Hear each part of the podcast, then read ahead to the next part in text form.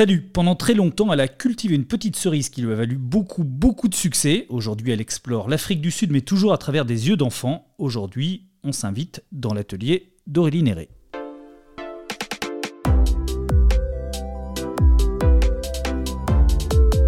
L'Atelier BD, un podcast original proposé par Paul Satis. Salut Aurélie. Salut. Ta bio officielle dit que quand tu étais petite, tu rêvais de vivre sur un bateau, mais alors là, on n'est pas du tout à la mer, ici. Non, j'avoue, j'ai raté ce rêve-là. Mais euh, bon, finalement, après, j'ai découvert que j'avais un peu le mal de mer, donc euh, c'est pas plus mal.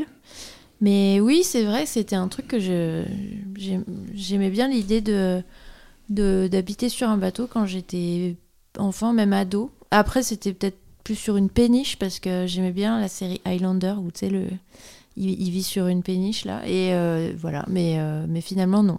Donc finalement on est dans un village de montagne, c'est même complètement l'inverse. c'est pas encore la montagne quand même, c'est la ah, c'est la pré-montagne. Un petit village de, de l'Isère, en tout cas loin de mm. la ville. Pourquoi tu mm. fais ce choix de t'éloigner de la ville? Ça faisait longtemps que j'avais, euh, avec Nico d'ailleurs, on avait un peu envie de... Nico, je précise, c'est Nicolas euh, Petrimo, c'est ton compagnon Oui, qui est aussi auteur de BD. Et euh, on avait un peu envie de se mettre au vert, pour des raisons aussi écologiques, un peu de, d'effondrement. on se disait que finalement, vivre en ville, on ne se voyait pas vivre en ville encore dans l'avenir voilà, on avait envie d'essayer de faire quelque chose un peu plus calme et de faire pousser nos propres légumes. C'est ce que vous faites? Oui. ça aide à faire de la BD d'être au calme? Je sais pas si ça aide à faire de la BD, mais euh, ça aide, euh, ça aide dans, dans, la tête, en tout cas, je trouve. moi, en tout cas, je me sens hyper bien. Euh. Et puis en même temps, le truc qui est vraiment cool, c'est que on est assez loin de Lyon, mais on n'est pas non plus à 4 heures de route. Alors on va retourner un petit peu dans le passé, dans ton passé. À quel moment tu t'es dit que tu avais envie de faire de la bande dessinée? Je me suis jamais vraiment dit ça en réalité. Euh, c'est pas. Je pense que j'ai déjà fait ce coming out, mais en fait c'était pas vraiment mon plan. Je suis un peu arrivée là par hasard en vrai. Euh, moi, je voulais faire de l'illustration. quand tu étais enfant, vraiment? Ouais, quand j'étais enfant, vraiment, parce que j'avais des livres que, j'ai toujours d'ailleurs, que j'aimais beaucoup et tout. Et je me disais, ça doit vraiment être trop cool de faire ce métier-là, en fait, de faire ces livres-là, ces dessins, vous raconter des histoires aux enfants. Donc c'était vraiment ça mon, mon, objectif. Et puis euh, en partageant mes dessins, en cheminant euh, là-dedans, euh, bah, il y a plein de gens qui m'ont dit mais t'as un dessin qui passerait bien en BD, il faudrait que tu fasses de la BD et tout. Et puis bah, petit à petit, ça fait partie de mes premières publications aussi, c'était de la BD parce que j'avais eu ce plan-là et que j'allais pas dire non quoi. Et, voilà, mais c'était pas. Je me suis jamais dit, euh, moi, je veux faire de la BD, quoi. Est-ce que tu étais une enfant qui dessinait beaucoup? Ouais. Et est-ce que, je sais pas, tes parents, par exemple, se sont dit, ah, mais elle a un truc, Aurélie?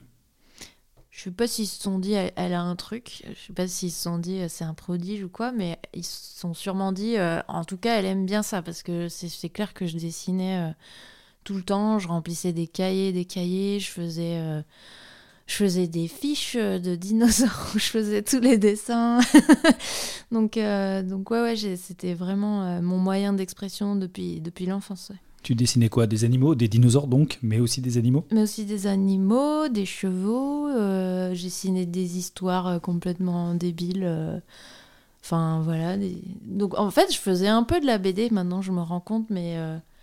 Mais je sais pas, j'étais juste dans mon délire, quoi. Je me racontais des trucs et je faisais les dessins. Est-ce qu'il y a un moment où c'est devenu une évidence pour toi que ça pourrait être un métier? Ben oui, assez vite du coup, parce que moi, je, dessinais tout le temps, même en cours. Au, ouais, au lycée, j'avais une comment rencontré le conseiller d'orientation. Ouais. Et j'avais dit, euh, bah moi, j'aimerais bien faire un métier où je dessine. Et on m'avait dit, euh, oh, oh, oh, mais ça n'est pas un métier. Enfin, euh, trouve un vrai plan tu gagneras jamais ta vie comme ça, etc. D'ailleurs, j'aimerais bien retrouver cette personne un jour et lui faire un petit coucou. Enfin, à la fois, mes parents m'ont toujours soutenu dans ce choix-là, d'essayer d'apprendre plus le dessin, d'en faire mon métier, etc. Mais c'est vrai que autour de moi, euh, plus euh, dans par exemple l'école ou quoi, on m'a on m'a pas vraiment euh, fait sentir que c'était une possibilité. En fait, autant maintenant, je trouve qu'il y, a il y a beaucoup d'écoles d'art appliqué, il y a, il y a quand même des formations et tout qui, qui promettent des débouchés. Je ne sais pas si c'est toujours vrai, mais en tout cas, le circuit école et, études supérieures c'est beaucoup plus ouvert là-dedans. Mais moi, quand j'ai fait le lycée, c'était même pas art appliqué, c'était une option art plastique et il y en avait trois dans ma région, quoi. Pour moi, c'était évident que je fallait que je fasse du dessin, mais je, savais pas trop exactement euh, euh, comment faire, quoi, vers où aller. Par la suite, tu as fait l'école Émile Cole, qui est une école assez prestigieuse mais dans laquelle tu n'es pas resté. Non, ouais, je ne l'ai pas faite réellement. J'ai fait un an de, de, mise à niveau qui s'est pas qui s'est pas terminé par un passage dans l'année d'après. Donc euh, voilà, je suis repartie. Parce que tu n'as pas voulu ou parce que non, parce tu n'es pas passé? Non, ils m'ont pas gardé. Je, ne suis pas passée. J'avais pas d'assez bons résultats. Euh, en fait, il y avait un truc, je sais pas si c'est toujours comme ça, mais il y a un système de de, contrôle continu où chaque truc qu'on fait compte, il y a une moyenne permanente et tout. Donc il y a un classement de tous les élèves qui sont donc en compétition les uns avec les autres pour à la fin euh, ne garder que euh, les têtes de peloton de chaque, euh, de chaque année de mise à niveau parce qu'il y avait plusieurs classes. Et en fait, moi, je suis pas, j'ai pas été retenue. je pense que c'est en partie parce que hum, ben, finalement, euh, ça avait beau être une école de dessin, ça restait une école et que j'avais un peu le même problème qu'à l'école euh, classique. quoi. C'est le côté scolaire, euh, voilà, faire les choses parce qu'il y a une note, parce qu'il y a un truc à rendre, etc. Finalement, ça me faisait vraiment pas. Je sais pas, j'étais de bonne volonté, je venais à tous les cours et tout, mais j'ai pas fait des progrès fous. Alors que tout de suite après que du coup ils me disent trouve-toi une autre formation, tu passes pas et ben cet été-là qui a suivi, j'ai fait des progrès, mais en quelques mois, j'ai fait des bons de géants. Et je me suis dit, mais c'est fou, comment ça se fait que j'ai pas fait ça quand j'étais à l'école? Et je pense que c'était parce que euh, justement, c'était l'école, quoi. Et tu as commencé à travailler, enfin en tout cas à gagner des sous avec ton dessin juste après? Non, pas juste après. non, non, j'ai fait des boulots alimentaires, euh, j'ai fait des, affiches pour des posters, des trucs à droite à gauche, mais euh, j'ai vraiment commencé à en faire mon activité euh, principale euh, beaucoup plus tard. Tu te souviens ce que c'était le premier euh, travail qu'on t'a commandé? C'était un recueil de contes du Moyen Âge qui était sorti chez Petit à Petit et où j'avais fait, je crois, six pages. Quand tu les as vus imprimés, tu faisais des bons partout?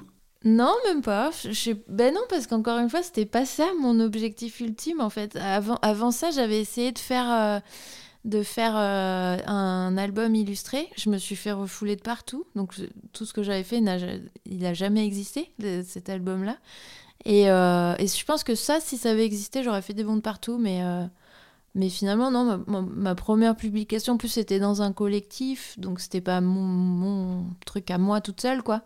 Enfin, voilà, je pense que par exemple, le, premier tome de Cerise a été beaucoup plus euh, fort à ce niveau-là, parce que c'était moi seule, quoi. C'était une histoire à laquelle je tenais et où j'avais vraiment fait tous les dessins toute seule. Dans l'atelier BD, avec Aurélie Néret. Alors, comment arrive Cerise, puisqu'on y vient? Comment arrive d'abord ta rencontre avec euh, Joris Chamblin, le scénariste de Cerise? Alors pour tout te dire, en vrai, on a tellement répondu à cette question que maintenant on s'était dit qu'on n'y répondrait plus que par des mensonges. Donc on s'est rencontrés en prison. Non, je rigole. non, mais c'est vrai qu'à un moment, c'était la question qu'on nous posait beaucoup. Et euh, bah non, bah, très bêtement, en fait, on se connaissait pas du tout et on n'avait même pas d'amis communs. Mais il m'a écrit un mail parce qu'il a vu mon blog sur lequel il y avait euh, mon contact et il m'a écrit et voilà. Et euh, moi, au début, je me suis dit, parce qu'à ce moment-là, justement, comme je commençais à montrer mes dessins, commençais à, être vue, et beaucoup, enfin, beaucoup de gens, pas mal de personnes autour de moi, sur les forums, etc., me disaient, mais fais de la BD, machin. Je commençais à recevoir des propositions de scénarios. Et. Euh, et du coup, quand j'ai reçu le mail de Joris, je me suis dit, c'est qui ce mec? Je connais même pas. C'est quoi ce truc? Euh, Je vais lire. Et en fait, il avait mis une phrase qui m'a. En fait, il a super bien pitché le tome 1. Et du coup, ça m'a, ça m'a intrigué et j'ai dit, bah écoute, euh, vas-y, envoie-moi euh, le reste, quoi. Enfin, si t'as un scénario, envoie-le. Et voilà, et ça s'est fait comme ça. Et après, on s'est rencontrés en vrai. Euh, on s'est vu sur Paris, je crois, mais c'était vraiment. c'était vraiment. un truc purement professionnel. Voilà, c'est ça. Est-ce que tu as quand même eu une sorte de coup de cœur pour le, le premier scénario de Cerise quand tu l'as découvert? Bah évidemment, oui, oui, oui, bah oui, ça c'est Bah en fait, le coup de cœur, que... enfin le truc qui m'avait happé dès la première phrase qu'il m'avait écrite dans son mail, euh, c'est vérifié parce que quand j'ai lu le scénario euh, qu'il m'a envoyé, j'ai adoré. J'avais des. Enfin, je me, suis, je me suis fait le film dans ma tête en même temps que je le lisais. T'as vu les images tout de suite? Ouais, donc ça, je me suis dit, ah ouais, ça c'est bon signe, c'est-à-dire que j'ai envie de le dessiner. Enfin, ça ça m'a inspiré tout de suite. Et, et, puis voilà, puis par la suite, euh, tout, tout, tout a continué dans ce, dans ce sens-là. quoi. Le personnage, il est né comment? Est-ce qu'il est venu tout de suite ou tu l'as beaucoup travaillé? Non, il n'est pas venu tout de suite. Et même pour Joris, en fait, parce que cette première version, elle était quand même beaucoup plus light. Euh, en fait, c'était à la base, c'était fait pour être un, un petit album jeunesse, euh, par exemple comme les albums jeunesse qui sont publiés chez Delcourt, là, qui sont c'est une petite pagination, etc. Et du coup, c'était la même histoire, mais condensée en, en, 32 pages ou 48 pages, je sais plus, non, même pas, même pas. Enfin ouais, c'était vraiment très très court. Donc il y avait euh, par exemple le zoo du tome 1, on le voyait pour, pendant deux pages. Et euh, il y a plein de choses qui allaient, qui allaient très très vite comme ça. Donc euh, moi c'était ma seule, euh, mon seul bémol à la lecture de scénario. Je lui ai dit j'adore l'histoire, mais il y a des trucs dans le découpage où je trouve que ça va trop vite et il faut qu'on prenne plus de temps. Et ensuite quand bah, moi j'ai commencé à chercher le personnage de Cerise, j'ai fait plusieurs essais, etc. Et bon, elle est venue assez vite, mais quand je lui ai dit regarde, je la vois bien comme ça, elle a changé pour lui. En fait, euh, en découvrant les dessins que moi j'avais faits, ça lui a Enfin, il, y a, je le cite pour le coup parce que je parle pas en son nom, mais il a déjà expliqué ça que il, y a vu un truc un peu, un, petit côté écorché vive ou en tout cas une espèce de profondeur dans le regard qu'il n'avait pas imaginé avant. C'était une histoire beaucoup plus légère à la base, et de là est né euh, toute la suite en fait parce qu'il y avait que le tome 1 à ce moment-là. Il savait à peu près où il voulait aller, mais vraiment l'arc euh, personnel de Cerise est, beaucoup, euh, enfin lui est venu à ce moment-là. Est-ce euh, qu'il y a mis un peu de toi dans le personnage de Cerise? Bah oui, du coup, je pense, enfin pas de moi personnellement, mais je pense que de fait, mon dessin a aussi participé à, à faire le personnage tel qu'il est et son histoire telle qu'elle est. Et c'est ça qui était super bien dans cette collaboration, c'est que y a, même à d'autres moments, euh, il y a des personnages dont, il a écrit l'histoire euh, parce qu'on avait eu des idées ensemble, parce que des idées lui venaient avec le dessin. Par exemple, dans le tome 4, il y a toute l'histoire euh, sur Madame Desjardins, qui est un peu le mentor de Cerise, euh, une vieille romancière, etc., dont on ne sait pas grand-chose jusque-là. Et en fait, je crois qu'à un moment, c'est dans le tome 2, ou je ne sais plus dans lequel, euh, un moment, Cerise doit se rendre chez elle. Et du coup, je m'étais dit, bon, il faut que je dessine chez elle. Mais euh, je sais rien d'elle en fait. C'est une dame de. Elle pourrait être grand-mère, mais est-ce qu'elle a des petits-enfants euh, On ne sait pas. Et du coup, je me suis dit non, j'imagine que c'est. Elle a jamais eu d'enfant, elle a peut-être voyagé toute sa vie, c'est vraiment. Euh, elle est un peu à part et tout ça. Donc je voulais pas faire un intérieur de mamie un peu classique. Et du coup, je me suis dit, bah tiens, c'est pas mal ça, elle aurait, elle aurait pas mal voyagé, donc je vais lui faire des objets rapportés, des trucs de voyage et tout. Et en fait, Joris, il a eu l'idée de faire le tome. Enfin, ça a contribué à son idée du tome 4 euh, de développer ce personnage dans ce sens-là, en fait. Donc, euh, c'est hyper bien le fait que lui, il, écrit quelque chose qui, moi, me donne des idées. Ensuite, il dessine et lui, ça lui redonne des idées. Donc, c'est tout un ping-pong euh, créatif comme ça qui, est, qui, était, qui était hyper agréable. Vous avez travaillé comment? Il t'a envoyé des scénarios très écrits? Ouais, il m'a envoyé un scénario découpé page par page et à peu près case par case. Mais bon, je pouvais toujours euh, chambouler un petit peu ça si moi je voulais faire autrement ou si j'avais une meilleure idée. Euh, globalement, si le, nombre de pages, j'y touchais pas parce qu'on on a essayé quand même, à chaque album fait le même nombre de pages. On est resté, euh, on s'est gardé cette contrainte-là. Et puis voilà, et par contre, il ne mettait pas de description des personnages physiques. Pas, aucune description même de cerise en fait. C'est qui Cerise? C'est quelqu'un de particulier ou vraiment elle sort de ton imagination ou c'est toi, petite peut-être, physiquement? Euh, ben, Pour moi, je voulais que ça soit un peu Tom Sawyer en fille. Du coup, euh, je suis un peu allée dans, ce, dans cette direction et, et du coup, c'est peut-être un peu moi en fait. Mais ça n'a pas été. C'est pas une démarche volontaire. Enfin, je me suis pas dit je vais me faire moi, mais je pense que je m'identifie au genre d'enfant que. Enfin, je pense que j'étais pas mal comme ça quand j'étais enfant. Et Joris aussi, je pense, du coup. Pas physiquement, du coup, forcément, mais euh, dans le, ses centres d'intérêt, euh, sa manière d'être, etc. Et du coup, euh, je pense qu'il y a un peu de nous deux, en réalité. Vous vous êtes beaucoup vus pendant la conception de Cerise?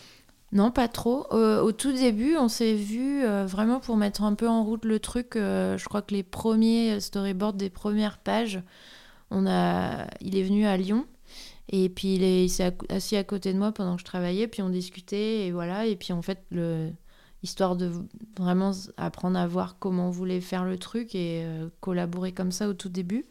Et puis assez rapidement, euh, ça roulait en fait, donc euh, on se voyait, on se voyait sur des festivals ou voilà, mais on on, on, on s'est jamais fait de réunion de boulot à part cette fois-là au tout début. On n'a jamais eu besoin de se faire. Euh, allez, on se voit et on travaille euh, en, parce qu'il habite euh, à Toulouse, donc c'est pas non plus super évident. Mais non, finalement, c'est pas vu tant que ça. Je me souviens d'un truc que tu m'avais dit, c'est que tu as du mal à le regarder, ce tome 1, graphiquement. Ouais. parce que c'est vieux maintenant. Et comme je te disais, à l'époque, j'avais pas fait grand chose encore. Et du coup, j'ai appris beaucoup de choses sur le tas, en fait, de, de cette série. Euh, notamment sur le premier tome, euh, beaucoup aussi grâce à l'œil de, de, Barbara Canepa, mon éditrice. Et, euh, et, bon, bah, depuis, avec il y a quand même cinq tomes, plus un, un sixième petit épilogue, ça a énormément évolué, même mon dessin est plus, plus fort, etc. Donc je trouve que quand je le re-regarde, autant il y a, y a, certaines pages que je regarde vraiment avec avec nostalgie et elles me font pas trop mal aux yeux. Et autant il y en a d'autres où c'est dur. Quand tu as commencé, est-ce que tu t'es dit, tiens, il y a un truc avec cette bande dessinée, elle va parler, elle a une portée universelle, elle va toucher des gens?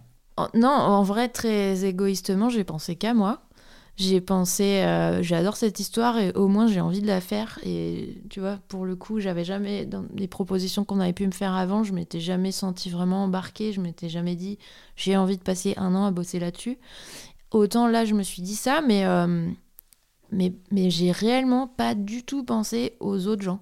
À tel point que, tu sais, quand je te disais tout à l'heure, euh, la sortie du premier tome, ça a, ça a été un truc plus marquant dans mon parcours que mon premier boulot publié c'est que en fait la veille qu'ils sortent, j'ai eu un espèce de de moment de réalisation euh, et de panique à la fois et je me suis dit mais en fait il y a des gens qui vont le lire quoi.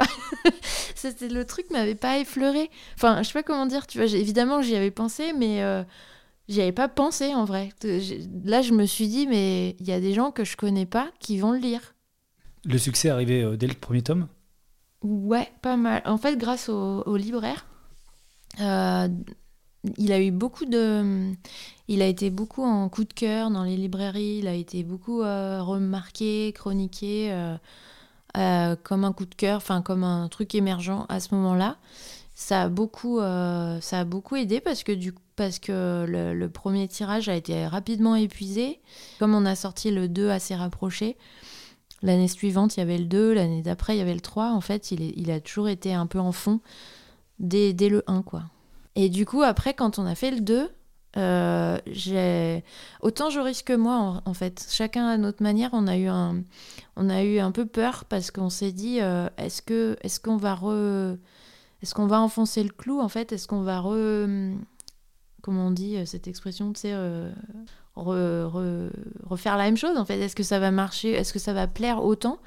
Parce que dans le 1 il y avait plein d'éléments un peu euh, poétique. Euh, il y avait beaucoup de nature. Euh, il y avait cette idée du peintre là, qui, qui fait vivre des peintures. voilà. Et dans le 2, c'était pas la même recette en fait. Il y avait toujours, elle menait toujours une enquête, mais il y avait des éléments très différents. il était un peu plus triste, c'était pas les mêmes décors. Enfin voilà, elle s'engueulait avec, avec ses copines et tout. Donc on, a, on, était à la fois, on assumait notre choix de pas vouloir répéter la même chose parce qu'elle avait marché. Mais en même temps, on a un peu eu peur de se dire, euh, ça se trouve, ils ont aimé le 1, mais ils, ont, ils aimeront pas le 2. Et en fait, euh, comme, comme bah non, ils ont, les gens ont aussi aimé le 2, visiblement. Euh, bah après, j'ai plus jamais eu peur en fait. Est-ce que pour vous, c'était une série qui était clairement finie dès le départ? Vous savez que ce serait sur 5 tomes? Joris, oui. Mais moi, je voulais pas savoir. Je voulais pas qu'il me raconte euh, la fin. Donc, je lui ai fait confiance tout le long. Et euh, chaque nouveau tome, il m'envoyait le, scénario d'après. Et je le découvrais euh, comme les lecteurs, en fait. Je voulais pas savoir. En fait, moi, je, suis quelqu'un où j'ai moins peur de l'inconnu que d'un truc tout écrit. En fait, ce qui m'aurait bloqué, c'est de me dire euh, bon, bah voilà, t'en as pour 5 ans ou 6 ans ou je sais pas combien. Et euh, tel moment, tu vas faire ça, tel moment, il y aura ça à faire. Et en fait, ça, c'est trop. j'a- J'arrive pas à fonctionner comme ça. Donc, là, ce qu'on faisait, c'est que je découvrais les nouveaux tomes au, fur et à mesure. Donc, pour moi, je, on je savais qu'il y en avait un prochain, quoi. Je savais que le dernier serait le dernier, mais euh, c'était pas dès le début dans ma tête. Et euh, pour lui, beaucoup plus, par contre. Lui, il avait, il avait déjà pensé euh, son truc jusqu'au bout. Je pense que des centaines d'enfants en dédicace ont dû te demander mais est-ce que tu vas reprendre un jour cerise? Quand on a arrêté, on, on a on l'a pas fait mourir quoi. On a on n'a pas on n'a pas dit euh, c'est fini pour toujours. euh, on s'est ni disputé ni rien du tout. Donc pour nous euh, c'est encore une possibilité et on y pense. C'est même peut-être en, en réflexion.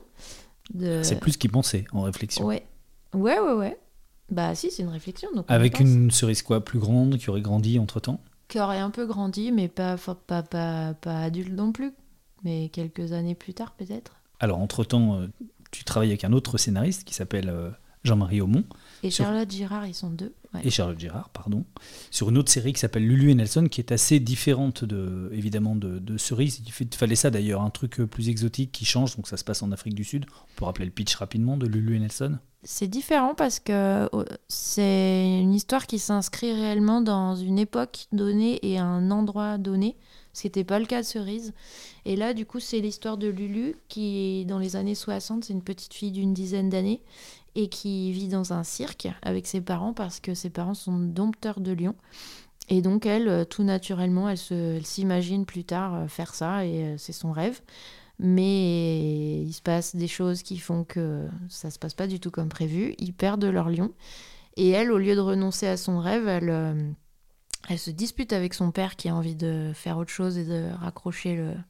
Enfin, d'arrêter le cirque. Et elle fugue pour l'Afrique du Sud où elle sait qu'il y a des lions. Donc, euh, dans sa tête d'enfant, elle se dit que rien n'est plus simple que d'y aller, de prendre des lions et de revenir remonter un numéro de cirque. Et évidemment, ça se passe pas du tout comme prévu. Donc elle fugue, elle, s'embarque sur un bateau et son père la rejoint in extremis. Donc ils débarquent tous les deux en Afrique du Sud dans les années 60. Et là, il y a l'apartheid.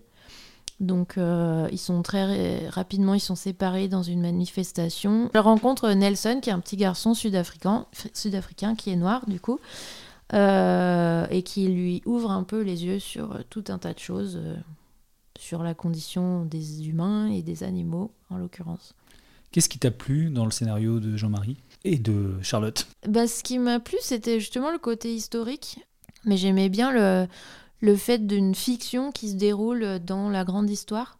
Et le, du coup, de devoir euh, faire un travail beaucoup plus documenté euh, que, que, que, ça, que pour Cerise. Et, ce- et ouais, je sais pas, je trouvais, j'ai, aimé euh, les valeurs aussi véhiculées, euh, enfin, toute, toute la réflexion sur. euh, sur le racisme, la, la, la liberté des hommes, des, des animaux. Enfin, je sais pas, je trouvais qu'il y avait une parabole hyper riche dans toute cette histoire. Et puis tu aimes dessiner les animaux, donc là il y en a plein. Ouais, j'étais contente, effectivement. Que beaucoup de nature, beaucoup d'animaux, donc ça, c'est cool. Là aussi c'est une série qui sera finie. Oui, ça, c'était dès le début, on savait que c'était trois tomes pour le coup. Il y avait un projet de dessin animé. Bah, en fait, le truc qui s'est passé, c'est que quand Jean-Marie et Charlotte m'ont proposé l'histoire au tout début, c'était il y a assez longtemps, et j'étais encore en train de faire Cerise. Euh, j'étais au tome 3, je crois. J'en étais au tome 3. Et du coup, j'aurais dit, euh, j'aime beaucoup votre histoire, mais moi, je peux pas faire deux séries de BD euh, en même temps. Et avec Cerise, euh, on, s'est habitué à des sorties tous les ans, donc je peux, voilà, je peux pas, tant que j'ai pas fini Cerise, je peux pas m'embarquer sur un autre truc. Mais en même temps, je peux pas vous demander de m'attendre euh, des années, quoi. Donc au début, j'ai décliné, et puis ils sont revenus en me disant, euh, en me disant que non, vraiment, c'était mon dessin qu'ils voyaient pour leur histoire. et que comme solution, il proposait de le développer pour être un long métrage d'animation et de le pitcher, de le proposer à des producteurs parce que on sait que c'est long ces choses-là et que j'aurais peut-être une partie à faire de voilà de bibliographique, de recherche de personnages, etc. Mais que ça m'empêcherait pas d'avancer moi ma série en parallèle et, que quand le quand tout se mettrait en place, je pourrais travailler sur le film et voilà. Donc euh, à la base j'ai dit oui à un dessin animé et quand on a trouvé des producteurs, ils ont dit oui alors on adore, on fait le film, mais par contre on veut aussi la BD. Donc c'est pour ça que je me suis retrouvée à faire euh, les deux. Et quand, comme euh, faire de la BD, ça va plus vite que de faire du cinéma, bah d'animation. visiblement. Alors les albums sont sortis, mais le film, euh, lui, va attendre encore certainement un peu de temps. Ouais. Et je pensais pas parce que pour moi c'était déjà hyper long de faire de la BD, mais en fait faire un film c'est encore pire. enfin faire non, une fois que les sous sont là et que que tout est là, une production, en tout cas de fabriquer le film, c'est pas si long que ça, mais justement c'est le monter euh, le projet qui est très long. C'est à nouveau une série jeunesse, Lulu et Nelson, à nouveau une petite fille qui en est l'héroïne. Mm. C'est un hasard ou c'est quelque chose que tu veux et revendiques? Moi en fait je fonctionne, je fonctionne au coup de cœur. Euh, comme je disais, c'est tellement long de faire une BD et encore plus une série, donc plusieurs euh, albums, que je me, je, me sens pas du tout capable de faire ça si j'ai pas un vrai coup de cœur pour une histoire. Et il se trouve que ben voilà, les deux histoires pour lesquelles j'ai un coup de cœur, c'était une petite fille, euh, l'héroïne. C'est pas quelque chose que je revendique, mais c'est quelque chose dont je suis contente par contre. Parce que je trouve que quand. Bah, moi par exemple, une des raisons qui fait que je ne m'imaginais pas faire de la BD quand j'étais enfant, c'est qu'il n'y avait pas la variété de BD euh, qu'il y a aujourd'hui. Et, très peu de euh, personnages principaux qui étaient des filles. Voilà, et donc euh, je lisais de la BD, mais c'était toujours des héros masculins. Donc euh, voilà, c'était pour moi c'était un divertissement sympa. Je lisais, je lisais plein de trucs en BD quand j'étais enfant, mais il n'y a jamais un truc qui m'a touché au cœur en me disant mais c'est ça, je veux faire ça en fait. Je veux voilà parce que je pense que je m'identifiais pas dans ce média-là, en partie à cause de la représentation. Donc c'est pas mal que voilà j'aime bien faire des héroïnes mais, mais si demain on me propose un projet qui m'emballe complètement, euh, dont le personnage principal est un vieux monsieur, par exemple, euh, je vais pas dire non. quoi. Autre point commun, euh, ce sont deux séries qui sont scénarisées par d'autres. Tu as jamais envie d'essayer de faire des scénarios Tu en as peut-être fait d'ailleurs. Est-ce que tu en as, je sais pas, on est dans ton atelier, il y, a des tiroirs à côté. Est-ce que dans tes tiroirs, ça déborde de, de, scénarios? Il faut que je te dise, de nos jours, on met plus les choses dans des tiroirs. J'ai des disques durs. ça marche aussi. Mais, euh, mais euh, ouais, si, eh ben, si, de plus en plus en fait. Autant euh, au, début, notamment pour Cerise, je me, je me sentais pas de faire quelque chose toute seule et j'avais l'impression d'avoir plein de choses à apprendre. J'ai presque deux séries à mon actif, donc j'ai l'impression d'avoir un peu plus de bagages autant en dessin que le découpage, la narration en général, parce que j'aime bien, même si c'est d'autres personnes qui font le scénario, j'aime quand même bien voilà, analyser, regarder, proposer, etc. Euh, cette partie-là. Donc là, pour mes projets futurs, j'aimerais bien, euh, j'aimerais bien faire tout toute seule. Dans l'atelier BD avec Aurélie Néret. On est dans l'atelier d'Aurélie Néret. On va parler du lieu maintenant où on se trouve. Alors, on est dans une euh, pièce de ta maison, mhm. pas très très grande, mais avec deux parties bien distinctes. Il y a une partie, une vraie planche à dessin, à l'ancienne, un peu en hauteur, avec des crayons, du papier, une règle. De l'autre côté, un ordinateur avec, euh, un scanner. Euh, donc tu travailles à la fois en traditionnel et en numérique? Ouais, et du coup je me suis fait mon coin, euh, enfin mes deux coins, pour ne pas avoir à bouger mon ordinateur pour faire... parce qu'en fait c'est ça le truc après, c'est que quand on n'a pas un vrai espace dédié, on n'a pas son matériel sous la main, on fait pas. Et et du coup, j'aime bien que j'ai, si j'ai envie de faire une gouache, euh, je me mets là où tu as mis tes affaires. Si, pour les, les pages de Lully Nelson, je l'ai fait euh, en tradi, le dessin. Donc, euh, je l'ai fait là sur ma, ma table à dessin. Et puis ensuite, je pivote grâce à mon super siège pivotant et je passe sur l'ordi pour la couleur. Donc, c'est un dessin traditionnel à la base. Déjà pour Cerise aussi? Non, pas pour Cerise. Non. Mais pour Lulu Nelson, je suis passée à un dessin tradi, ouais, parce qu'en vrai, j'en avais marre d'être tout le temps sur l'ordi. Storyboard d'abord, puis crayonné, puis ancrage Non, c'est juste un crayonné. Je fais pas d'ancrage. Le, le, trait définitif est au crayon. et après je mets en couleur sur l'ordi. Ah oui, il n'y a, pas de- y a pas de trait dans Il n'y ton a pas dessin de cerné euh, noir, ouais. Et euh, ce que j'aime bien, c'est quand la couleur euh, prend un peu la. Enfin, quand le trait de crayon prend un peu la couleur, comme en aquarelle en fait. Et euh, du coup, je, je trouvais que répliquer ça en traditionnel et faire un, un beau crayonné et ensuite le, le passer en couleur, euh, c'était proche de, de ce que je voulais faire. Et puisque tu parles d'aquarelle, tu pourrais aussi faire tes, tes couleurs en traditionnel. Alors c'est à la fois très long et très casse-gueule, parce que Ouais. si on se trompe, il faut refaire toute la planche, bien sûr. C'est pour ça que tu n'y vas pas? Ouais, ben en fait, euh, pas pour la BD, parce que effectivement, je me dis s'il faut que je fasse 64, euh, encore 64, c'est petit joueur pour certains, mais euh, ça fait beaucoup de pages à, faire en aquarelle, et avec effectivement, c'est le plus contraignant en plus l'aquarelle, parce que par rapport à l'acrylique ou quoi, on peut toujours, où on peut toujours revenir par-dessus, l'aquarelle, on peut pas, quoi. Si on a foiré, on peut pas, c'est soustractif, on peut pas... euh, on peut pas ajouter quelque chose, donc il faudrait refaire. Et je me dis que pour une BD, c'est trop long. Enfin, L'année dernière, j'ai fait euh, un livre illustré euh, de Coraline. J'ai illustré Coraline de Neil Gaiman. Où, donc, c'était pas de la BD, c'était euh, un livre euh, illustré. Et là, je l'ai fait 100% en tradi. J'ai fait toutes les... tout à l'aquarelle et à l'encre, euh, crayon, machin. Mais c'est marrant, il y a un chevreuil là-bas. Attends, tu couperas. Regarde, il est juste à l'horizon, tu vois Donc là, par exemple, tu, tu fais une planche de Lulu Nelson et hop, tu t'arrêtes pour voir passer les animaux. J'ai mes jumelles là, tu vois, pour euh, quand j'ai des oiseaux et tout, je les regarde. On a une aigrette en ce moment. Bref. euh, Ah, mais c'est ça la vie à la campagne. T'as vraiment les jumelles pour observer les animaux.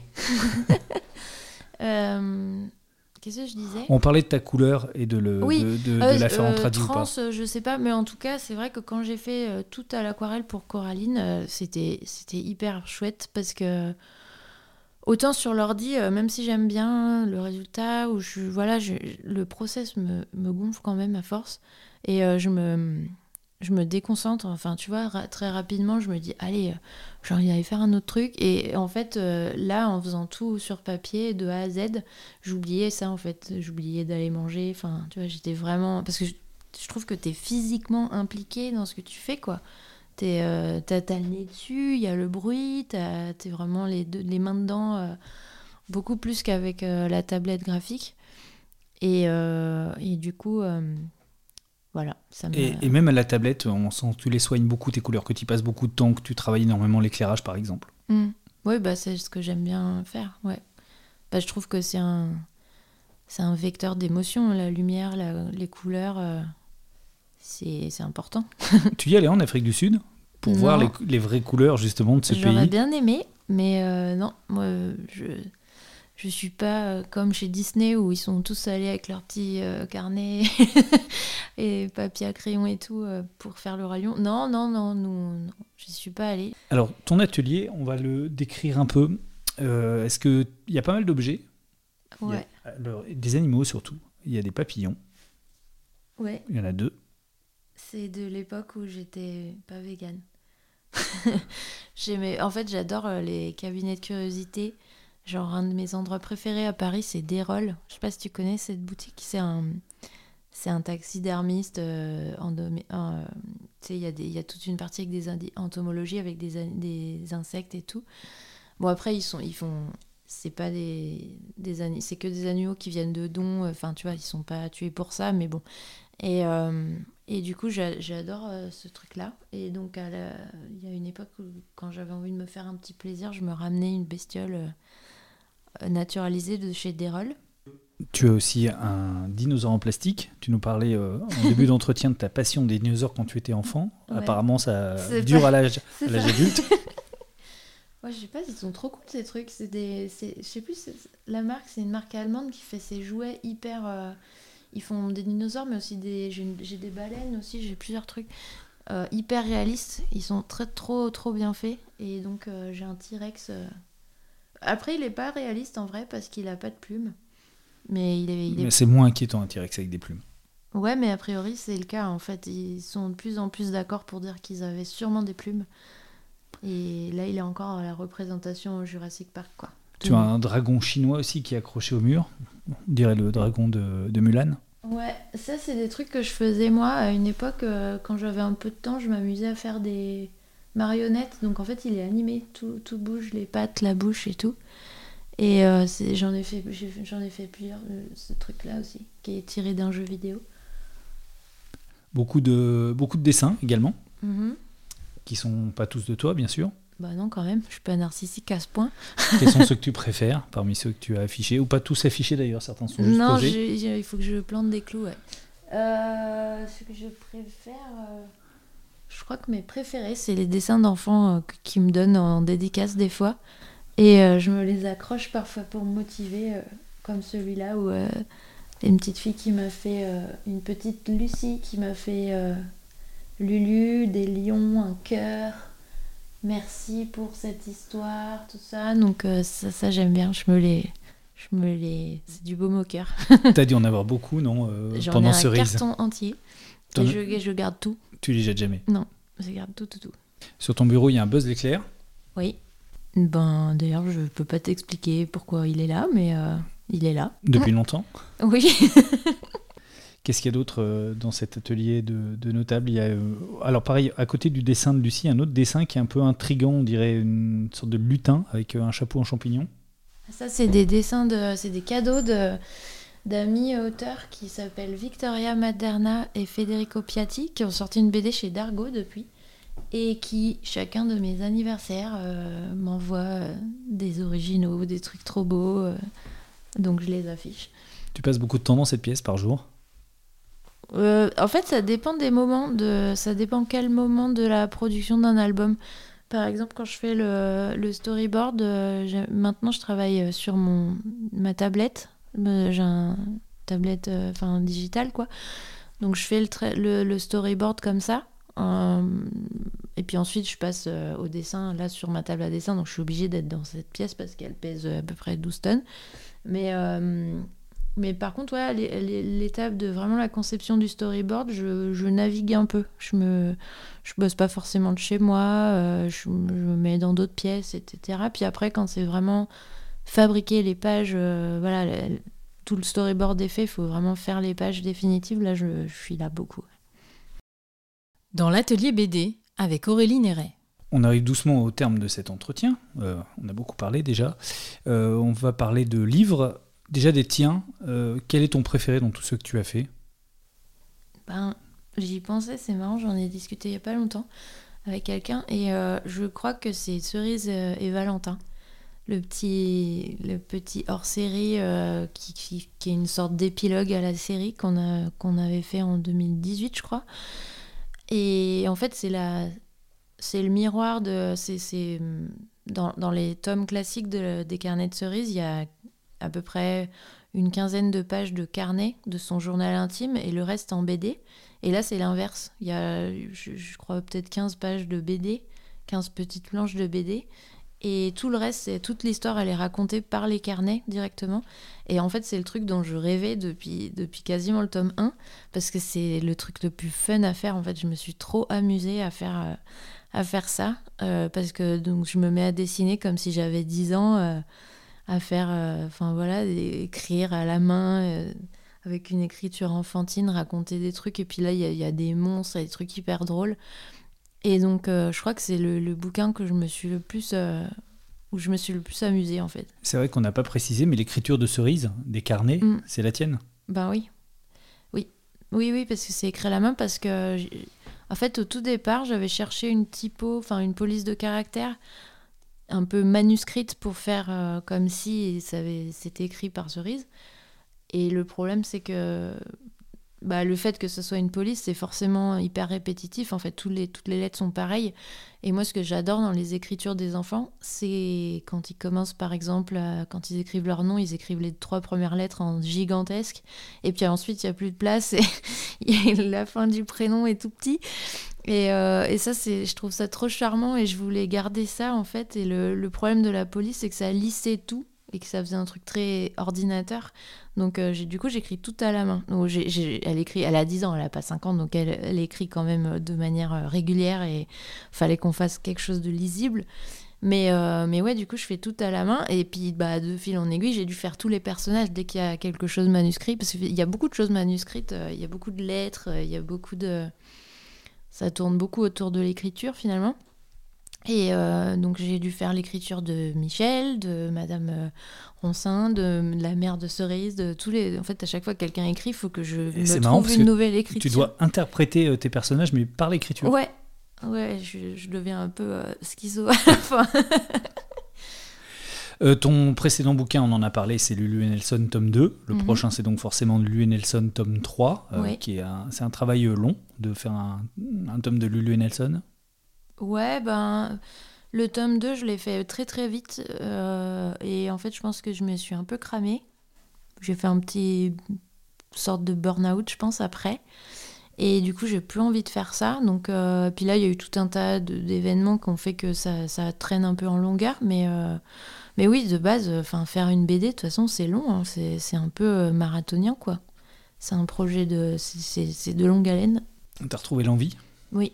Pour terminer, je t'ai demandé de choisir euh, trois livres qui tiennent particulièrement à cœur. Le premier Alors, bah, je t'ai parlé tout à l'heure de mes livres d'enfance qui m'ont donné envie de faire ça. Du coup, il y en a plein, mais il y en a un que j'aimais beaucoup. Ça s'appelle Au revoir Blaireau. C'est un, un livre, euh, un livre illustré, c'est pas une bande dessinée. Ouais, ouais, c'est un livre illustré. Et, euh, que moi, j'avais eu dans une, euh, dans une intégrale, euh, enfin, dans un, à l'école des loisirs, parce que j'avais de la chance, j'étais abonnée à l'école des loisirs. Euh, et ils avaient fait un bouquin qui s'appelait 5 histoires belles et tristes. Et c'était cinq histoires belles et tristes. Euh, ça parlait euh, du deuil, de, de différents trucs un peu, un peu durs pour les enfants, mais avec vraiment des super histoires. Et donc, c'est Suzanne Varley. Au revoir Blaireau, c'était une de mes histoires préférées. Et en fait, c'est un, c'est un blaireau qui est vieux, et puis un jour, il meurt. Et, et du coup, tous tous ses amis animaux sont tristes, forcément. Et en fait, ça raconte comment ils se, réunissent tous et ils racontent chacun euh, euh, comment Blaireau leur a appris un truc, en fait, comment il a marqué leur vie. Donc, il y en a un, c'est euh, il lui a appris à faire du patin sur le lac gelé. Il y en a un autre, il lui a appris à faire son nœud de cravate ou quoi. Et en fait, ça, ça- ils font leur deuil tous ensemble et c'est vraiment super beau. Donc, il y a celui-là. Un deuxième? Euh, attends, attends, faut que je réfléchisse à une BD quand même. Parce. Ah bah si, je sais, il y a trois... bah, c'est encore un truc triste, les gens ils vont croire que je suis euh, obsédée euh, par ça. Non, du tout. Mais euh, c'est, c'est, je pense que c'est ma BD préférée, c'est Trois ombres de, de Cyril Pedrosa. Euh, en, en tout cas, c'est la, la, la première fois, et peut-être une des seules fois, où j'ai vraiment pleuré en lisant une BD. Tu vois, ça m'était déjà arrivé d'avoir de l'émotion, de verser une larme en lisant un roman ou en regardant des films, mais euh, en lisant une BD, c'était jamais arrivé euh, jusqu'à, cette BD-là.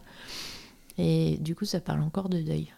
Et un troisième? Alors, Peut-être une BD rigolote cette Alors, fois un truc euh, rigolo. Bah, euh, non, c'est pas une BD, mais en ce moment, je lis Le Clan des Autori, 12 000 ans après tout le monde. Et, et j'aime beaucoup. Voilà, c'est super bien. C'est un. Donc, pour le coup, il y a, il y a aussi une BD, mais je l'ai pas lu encore. Je, je vais d'abord lire tous les, toute la saga en roman. Et, ouais, c'est euh, vraiment très très chouette. Merci beaucoup Aurélie de nous avoir reçus dans ton atelier. L'atelier BD, c'est fini pour cette fois. À bientôt et surtout, lisez des BD.